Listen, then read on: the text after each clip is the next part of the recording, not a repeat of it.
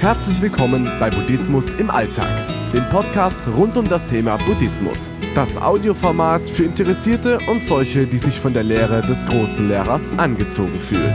Geschichten, meditative Texte und Anleitungen zur Meditation einfach und verständlich erklärt von Shaolin Rainer. Schwarmintelligenz. Einmal angenommen, wir Menschen hätten ähnlich wie die Vögel eine kollektive Gabe, einen Weg, Informationen ohne Geräusche oder Laute zu übermitteln. Kannst du dir das vorstellen, vielleicht sogar bildlich? Fast übernatürliche Fähigkeiten sicherlich, aber wenn alle Menschen diese Begabung hätten, dann wäre diese dann sogar wieder sehr natürlich. Wir brauchen es uns gar nicht vorzustellen, da diese Eignung tatsächlich in uns ist, verkümmert, aber vorhanden. Sicherlich hast du schon einmal gehört, ich wollte dich gerade anrufen, so ein Zufall, oder gerade habe ich an dich gedacht. Dies sind Überbleibsel der verschütteten Reste unserer Schwarmintelligenz, es sind Anzeichen dafür, dass auch wir Menschen solche Fähigkeiten in uns tragen. Die sogenannte Schwarmintelligenz ist eine Form von Energie. Mitglieder des Schwarms senden und empfangen Schwingungen, ähnlich etwa den Langwellen. Wale können sich über tausende von Kilometern unterhalten, Delfine schwimmen synchron, Wölfe jagen in Rudeln, Vögel schweben in einer perfekten Choreografie über den Himmel, Affen erscheinen als starke Einheit in der Gruppe, Fische bilden ganze Gebilde in völlig autonomer Konformität, Insekten erschaffen ganze Kolonien in fast grenzenloser Dynamik. Nur der Mensch soll als einziges unter den höheren Lebewesen keine derartige Befähigung aufweisen können, über keine solche kollektive Kommunikation verfügen, außer dem Internet.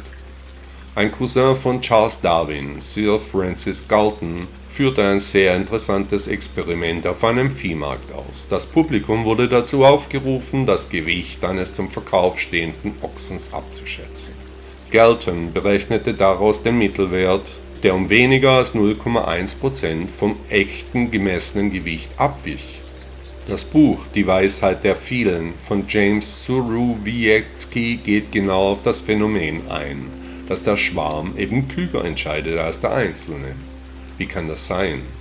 Diejenigen unter uns, die die wahre Persönlichkeit der Menschen auf einen Blick erkennen können, die wissen, wovon ich rede. Diejenigen, die erwacht sind, die blicken hinter die Kulissen, die werden von vorgeschobenen Rollen nicht mehr geblendet. Fasziniert betrachten wir die Schwärme von Vögeln und Fischen, die ganz offensichtlich über eine Schwarmintelligenz verfügen, die sie kontrolliert und im Gleichklang mit ihren Artgenossen interagieren lässt. Der Mensch hat diese Fähigkeiten auch, allerdings ist das Wissen darüber in Vergessenheit geraten. Auch wir sind zu einem solchen Verhalten fähig. Wir können Gruppenentscheidungen treffen, wenn wir denn nur wollen. Einsame Entscheidungen sind nicht immer die besten. Sicherlich fragst du dich, wie das funktionieren soll. Die Antwort ist einfach. Am Anfang steht die buddhistische Frage, wer bin ich? Daraus ergeben sich weitere Fragen wie etwa, wo komme ich her oder wo gehe ich hin? Diejenigen unter uns, die sich Gedanken zu diesen Fragen machen, die werden auch weitaus tiefer hinter die gefühlte Realität blicken können und dabei ganz erstaunliche Dinge wiederentdecken. Viel Spaß dabei.